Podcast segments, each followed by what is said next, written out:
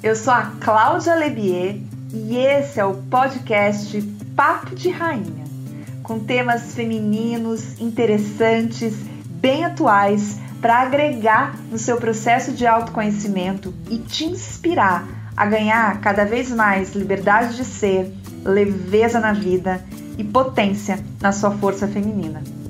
Vem, chega, entra, respira fundo. Vamos lá! Seja muito bem-vinda à minha roda, minha rainha!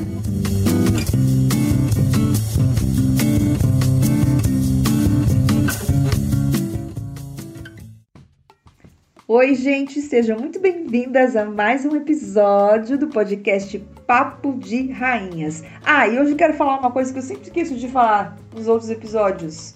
Eu sempre uso tudo no feminino. Eu digo bem-vindas, eu falo vocês gostam disso porque vocês são queridas, que vocês são amadas. Sempre eu falo tudo no feminino. E eu quero dizer que a maioria, assim, das minhas ouvintes é do sexo feminino, mas eu sei que tem homens que escutam meu podcast e que poderão escutar no futuro também. As coisas mudam, não sei.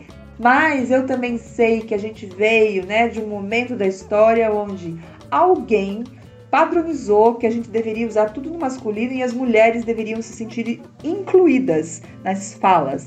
E como a gente está numa grande transformação, num momento de mudanças e experimentações, e isso faz parte de mim também, eu quero dizer que eu vou falar tudo no feminino e eu convido com todo o coração, com todo carinho, os homens que escutarem a se sentirem incluídos, porque estão, tá bom? Deixar isso claro. E, gente, hoje a gente vai falar de rituais. E falando em mulher e falando em ritual, ou que é uma coisa que mulher gosta de fazer ritual, né? A gente adora um ritualzinho, no geral a mulherada gosta. Mas também eu sei que a mulherada tem dificuldade na consistência dos rituais. Mulherada não, a gente enquanto povo brasileiro, eu acho. Quero falar um pouco dessa nossa cultura, quero trazer algumas reflexões, eu vou trazer o meu ponto de vista que eu analisei, fiquei pensando na vida. E também esse episódio aqui, ele é um pouco complementar ao anterior, onde eu falei sobre processos, né, sobre a dificuldade que a gente anda tendo de processar coisas, de entender o tempo de processos da vida pelo afastamento da natureza, pelo mundo VUCA. O mundo VUCA é aquele mundo volátil, incerto, complexo e ambíguo, o mundo da tecnologia, o mundo atual, né, que está cada vez mais feroz e veloz. Então é um pouco parecido, né, esse ponto de vista que eu vou trazer aqui, só que agora eu quero falar mais de ritual. Então eu acho que quem não escutou o outro vale a pena. Vai ficar bem complementar os dois episódios. Bora lá falar de ritual?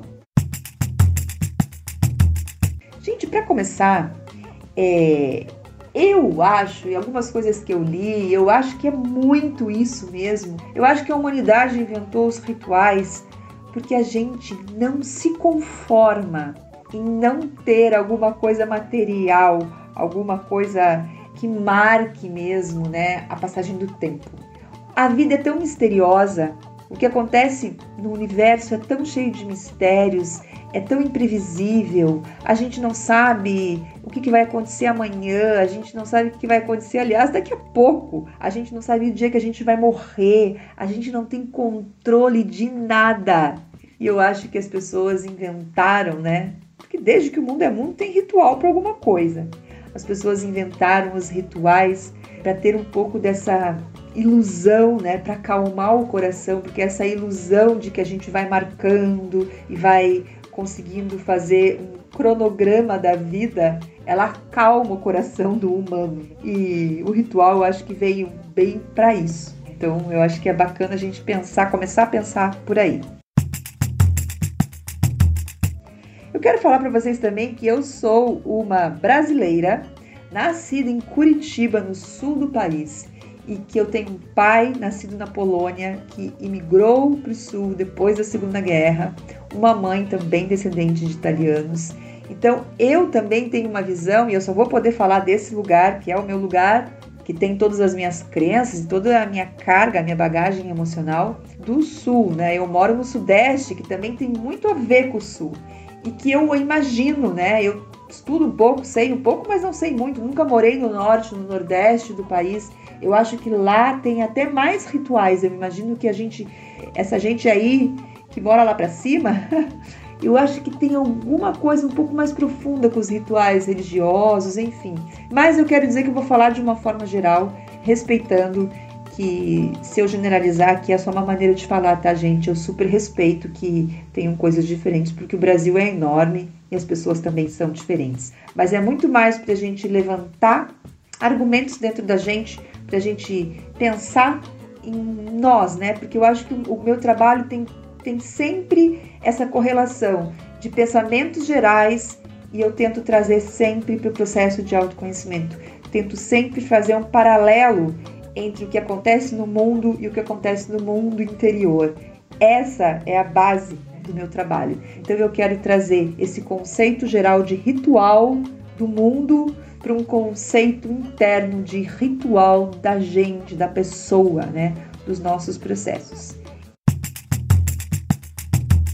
Vamos lá, gente. É, eu penso assim, né, que no Brasil, de forma geral, como acabei de falar, a gente tem rituais assim, os rituais mais famosos, né? De crescimento, de evolução ali, sei lá. Quando a gente nasce, tem um pequeno ritual, assim, a família vai, depois logo tem o batizado para quem é cristão, ou tem algum ritual com esse neném, algumas outras religiões também, um ritual meio de colocar essa criança no mundo, né?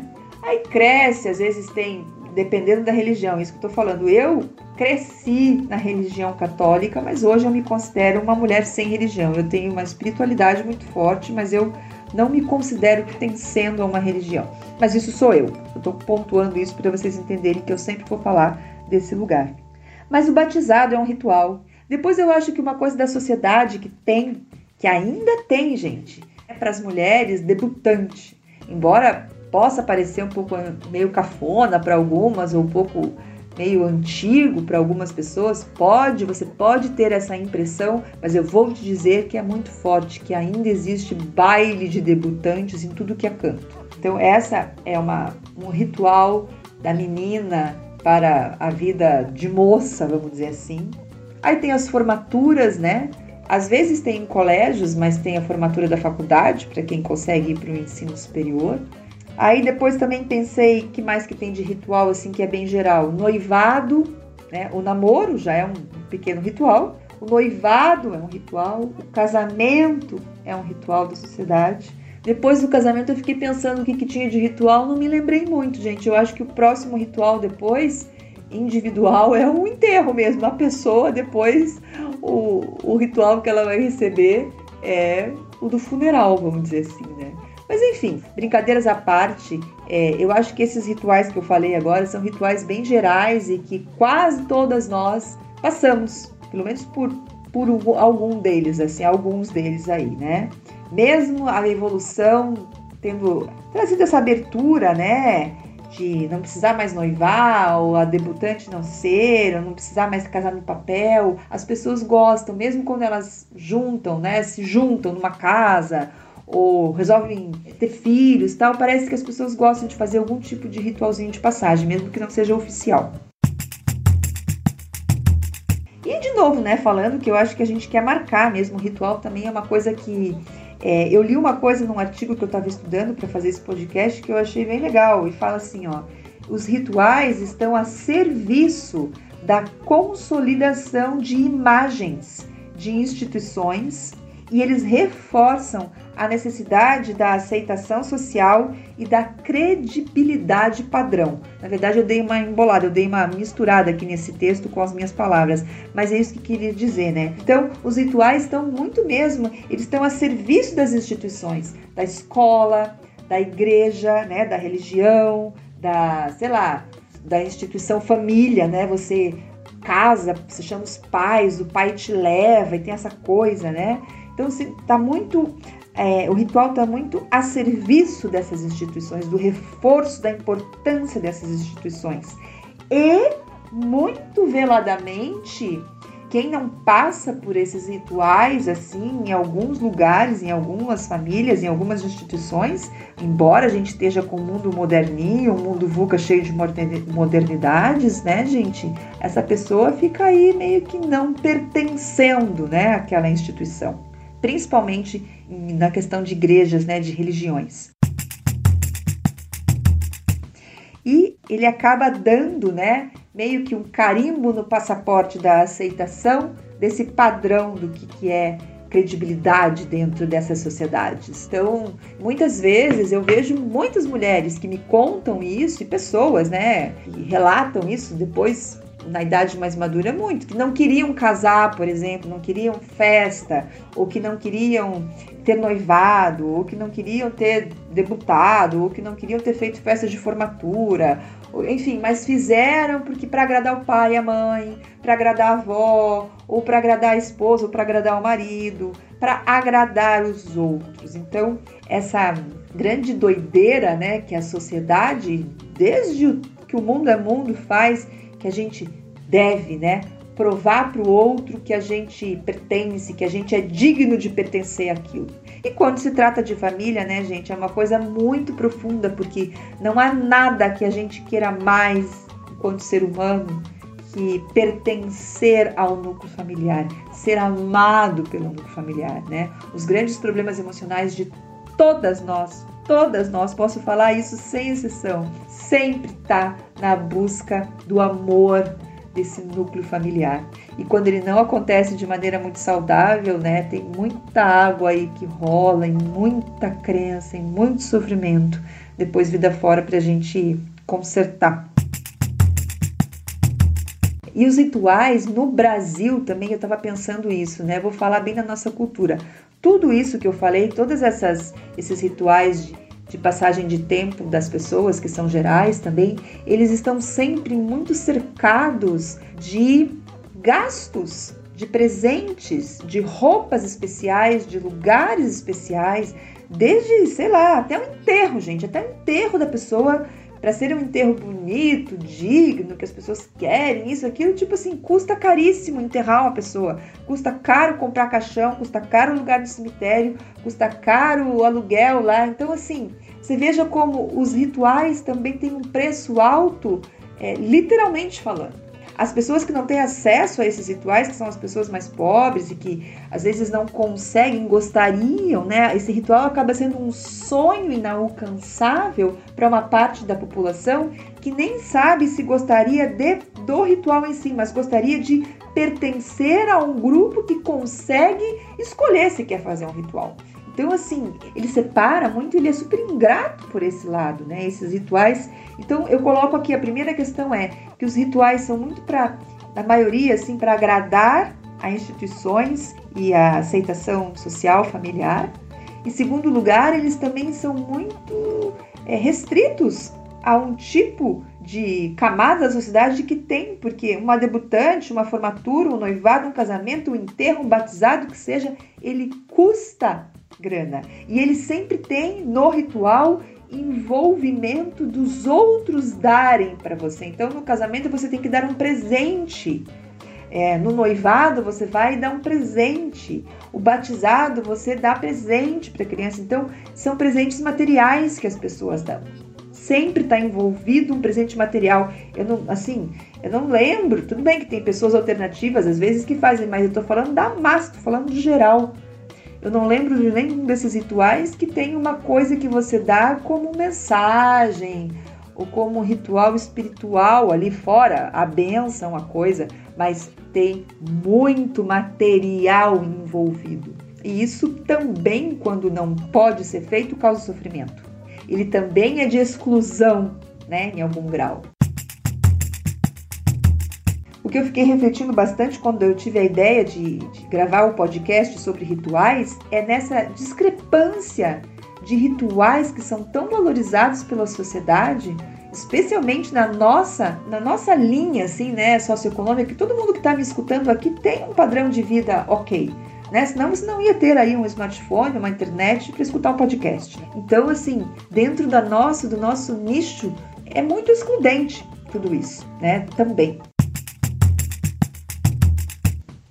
E eu fiquei muito pensando é, também na nossa cultura como a gente dá bola para essas coisas, mas, por exemplo, mulherada, vou falar aqui um exemplo bem clássico. Eu estou agora entrando na menopausa, então tudo isso está mexendo comigo, me trazendo essas reflexões. Eu estava refletindo como na nossa cultura a gente não tem ritual algum para menstruação, né? Para menarca, que é o nome da primeira menstruação. E para menopausa, então, gente. Aliás, o ritual que a gente tem é quase diabólico para menopausa, né? Uma coisa horrorosa assim. Então você veja, a menina, muitas vezes, eu mesma tenho uma história, e a minha mãe foi lá, me deu atenção, enfim, não foi traumática a minha primeira menstruação. Mas assim, eu não fui celebrada, eu não fui. É, não, não, não foi me trazido um, um, orgulho, uma coisa bonita, uma. Foi assim, tipo, ah, agora você tem que fazer assim e tal, você é mocinha, né? Claro, minha mãe foi ensinada assim, as mães também são, mas o que eu quero dizer assim, que a sociedade no geral Muitas mães que sofrem com as suas menstruações, que estão desconectadas do seu feminino, que têm cólicas, que têm é, dores, né? Que muitas vezes tem um parceiro que tem nojo da sua menstruação, que não gosta de ter relações sexuais, ou uma mãe que não ensinou e que aquela falta de higiene incomodou em algum grau, enfim, tudo isso faz a menstruação, faz essa mãe, quando a filha ficar menstruada, só passar para ela cuidados e já imediatamente dizendo para ela: olha, você vai ter dor, então faça isso, você vai se sujar, então faça aquilo, é, você vai sofrer, então faça aquilo. Então, assim, a menstruação já é recebida quase como uma coisa assim diabólica mesmo, né? Tipo assim, é um sinal de uma maldição, parece que as mulheres recebem, né? E espiritualmente falando, a menstruação é uma coisa linda, né? É uma coisa incrível. Eu acho que tem até uma, umas mulheres agora que têm escrito livros para a gente dar para as meninas, né? Eu até tenho uma pessoa que eu sei que escreveu, depois se alguém quiser me pergunta aí. Eu tenho aí algumas referências para dar para vocês, assim, se vocês têm filhas meninas que logo vão menstruar. Eu acho que essa ressignificação, né, a gente aprender a fazer um ritual, para ela aprender a, a, ficar bem com a menstruação dela. Eu fui fazer as pazes com a minha menstruação com mais de 30 anos. E o Sagrado Feminino me ajudou com isso, e todo o meu processo de autoconhecimento. E quando eu comecei a gostar de menstruar, comecei a ver a importância espiritual, emocional, a beleza de ser mulher, a beleza daquele sangramento. Meu Deus, como meu processo de autoconhecimento andou, como minha vida mudou, como eu assim abriu, como eu fiquei potente, como eu fiquei poderosa, como eu fiquei feminina, como eu fui pro meu eixo, como eu fui pro meu lugar, gente. É lindo de ver isso, é maravilhoso. Então, assim, vocês que estão menstruando ainda, ou que têm filhas principalmente, que vão menstruar em breve, sabe? Ressignifiquem, repensem. Talvez vocês façam um ritual doméstico em casa, da família, uma coisa linda, uma coisa para receber esse presente. E agora, falando do outro polo, né? Eu que estou entrando na menopausa, eu tenho certeza, estou entrando na menopausa de uma maneira boa, bonita, estou tendo pouquíssimos sintomas de sofrimento na menopausa e eu tenho certeza, assim, lá no fundo do meu ser eu recebi esse recado que eu estou sofrendo muito pouco essa passagem, né? Eu estou lidando muito bem, estou me reconectando também com uma outra potência, com a potência da sábia, né? Da anciã, da mulher madura, porque eu refiz as pazes com a minha menstruação a tempo, sabe? Eu acho que as mulheres que sofrem muito da menopausa, que tem uma menopausa diabólica, horrorosa, que maldizem a menopausa, elas são mulheres que não conseguiram resgatar a beleza da menstruação. E eu acho que falta ritual aí.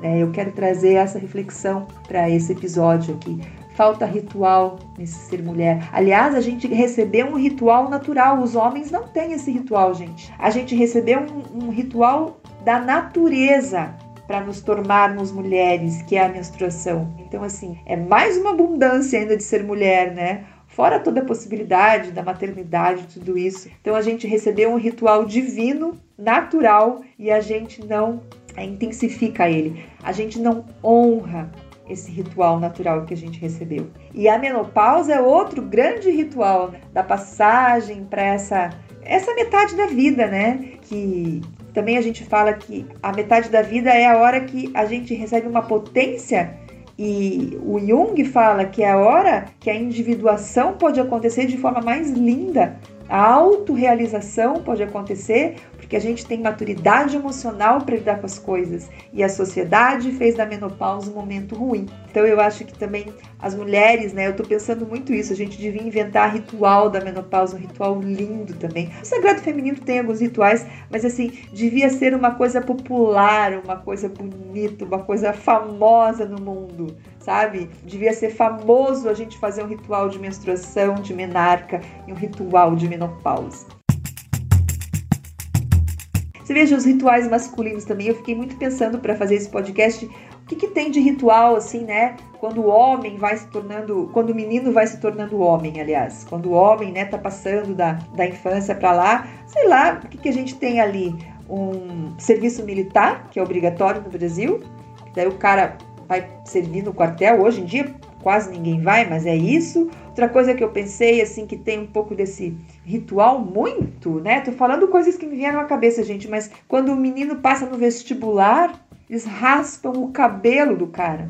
E esses dois rituais que me vieram à cabeça como exemplo para vocês, você veja, o serviço militar e o raspar o cabelo quando passa no vestibular, são coisas super agressivas de um masculino ferido, de um masculino pouco é, acolhedor, né, de um masculino que está totalmente ligado com ter que aguentar sem emocionar. Que a gente está vendo cada vez mais o quão mal faz isso para os homens. Estamos aí lidando com isso, né, mulheres? Estamos lidando com homens machucados, com homens com sentimentos empedrados, com dificuldade gigante de lidar, inclusive depois com as emoções dos filhos, enfim, tudo isso.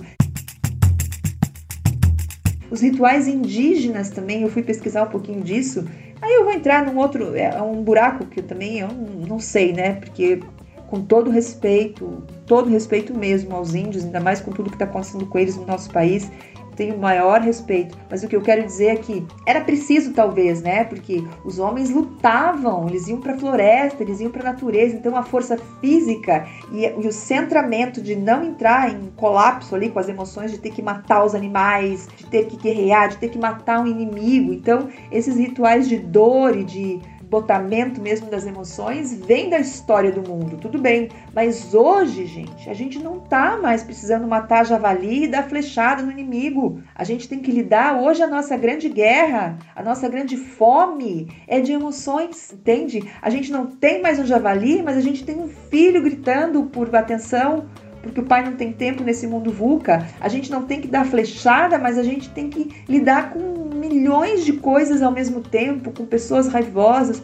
no mundo VUCA, desconectadas da natureza, desconectadas de si. Então eu acho que a gente também devia repensar esses rituais masculinos e trazer mais amor para os homens e não focar que eles têm que engolir as emoções e ir para a vida dessa forma, né? Então também fica essa reflexão para quem lida com a infância aí de meninos, né, com esse masculino e para os homens também que estão me ouvindo, enfim. Queria trazer essa reflexão, eu acho que poucos isso já está mudando, claro, mas eu acho que tem muita gente apegada ainda a rituais masculinos muito ligados com a falta de emoção. E isso não deu certo. Não deu certo. Olhe para o lado que você vai ver que não deu certo. Então acho que a gente tem que resgatar essa força do feminino, de honrar isso que a gente é, com a menstruação, com a menopausa, é um bom exemplo, mas tem mil outros, e honrar a emoção dos homens pelo amor. Isso seria bem bacana de fazer. Também um, um outro ponto que eu queria trazer aqui é das culturas, né? Das culturas orientais, por exemplo. Eu acho que as culturas orientais elas têm muito mais rituais que a gente, né? Você veja os japoneses, por exemplo, até os indianos, né? Os, esses países da Ásia, eles têm muitos rituais de muita coisa, né? Os templos, as coisas tal. É, muito duros também. Você veja o Japão também tem exemplos, né? De suicídio altíssimo na infância adolescência. O Japão, os rituais dos meninos também tem muito a ver com essa necessidade de aceitação social, de credibilidade da família, enfim. Mas eu não vou entrar nesse, nessa questão muito fundo, até porque eu não tenho um conhecimento muito fundo, mas eu estou colocando pontos para a gente pensar.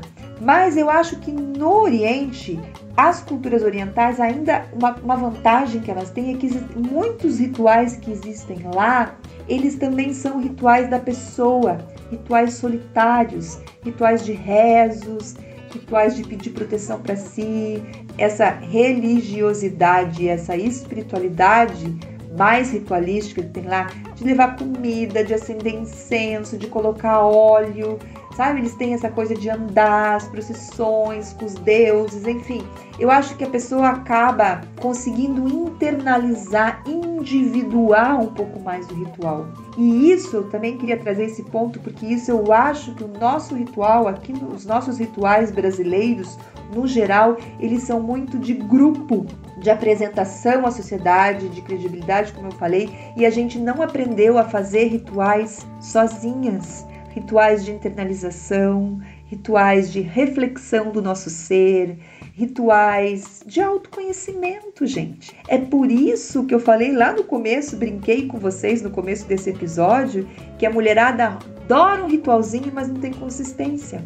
Olha a dificuldade que as pessoas têm no geral de meditar, a dificuldade que a gente tem de ter uma organização é, diária com o tempo da gente cuidar de si, o autocuidado, o autoamor, a autorreflexão, elas foram banidas da nossa vida pela falta de um ritual individual para o crescimento do ser mesmo, assim, né? Essa coisa do, de pensar na nossa vida. Eu vejo que eu, com o tempo, fui fazendo rituais para o meu dia isso foi ao longo de muito tempo. E agora, né, na entrada da minha maturidade, que eu estou conseguindo ter consistência nos meus rituais. Então, quando eu acordo, eu faço meu ritual, é até um ritual do que eu né, preparo para comer, daí dos meus pedidos, dos meus agradecimentos, ritual de ter consistência na minha meditação, de escrever as minhas coisas, e isso reflete na minha vida, no meu trabalho, no meu exercício físico, enfim, tudo isso. Mas, meu Deus, eu tive que tirar leite de pedra para conseguir montar um ritual na minha vida que me ajudou, que me ajuda até hoje, que tem me ajudado e vai me ajudar cada vez mais, que a minha ideia é cada vez ser mais ritualística com a minha vida. Não no sentido de ser metódica, organizada e chata, porque eu nem sou tão organizada e chata, com as coisinhas assim, mas no sentido de eu ter um ritual onde eu possa abrir cada vez mais espaço na minha vida para eu cuidar de mim, para eu analisar as coisas, para eu pensar no que eu quero, para eu escutar o que o meu corpo quer comer, para eu escutar se tem alguma coisa no meu corpo pedindo socorro, para eu escutar em mim o que está me irritando no outro, para eu escutar a natureza, para eu escutar o que, que eu preciso, se eu preciso de silêncio, se eu preciso de expressão. Tudo isso sem esse ritual que eu tenho desenvolvido, possivelmente não teria conseguido o tanto que eu já consegui. Então também eu queria colocar aqui para vocês, dar essa ideia para vocês de vocês aos poucos, sabe, gente? Não queiram ler que tem uns livrinhos aí que ensinam a fazer ritual da manhã, que você tem que fazer 18 coisas, aí a pessoa lê o livro, começa a fazer no segundo dia, para, sabe? Então começa com o que está mais forte em você, com o que está pedindo mais ajuda, mas ritualiza um pouco a tua vida. Se não for ao despertar, que seja ao adormecer ou que seja no, na hora de comer, mas coloque alguns rituais pessoais na tua vida, sempre priorizando o teu tempo com você, o teu tempo de reflexão do teu ser, o teu tempo de autoconhecimento, o teu tempo de desenvolvimento pessoal. Eu acho que esse, esses rituais internalizados que deveriam ser populares mas quem sabe com o passar do tempo, uma mãe ensinando o seu filho a ter um ritualzinho em casa de tempo de pensamento, né? Não é tempo de castigo quando faz coisa errada. Olha a confusão que é a cabeça da criança. É um tempo de pensar nas coisas bonitas, um tempo de olhar o jardim, um tempo de pensar o que, que quer comer, sei lá, né? Mas um filho que cresce numa casa onde ele vê uma mãe, um pai, um irmão, tendo rituais de autocuidado, de autoamor, possivelmente vai desenvolver muito cedo nele e vai ajudar muito a vida dele de adulto. Porque os buracos vão diminuindo, né? Esses, esses vazios, né? E essa necessidade também de buscar em rituais dos outros, que às vezes não tem nada a ver com a gente, é, a nossa afirmação e que depois só frustra. A gente fica buscando nesses rituais institucionalizados a nossa busca interior e nunca dá certo. Aí a gente fica sempre com um buraco no peito, né? Que depois pode se transformar em coisas mais difíceis de curar.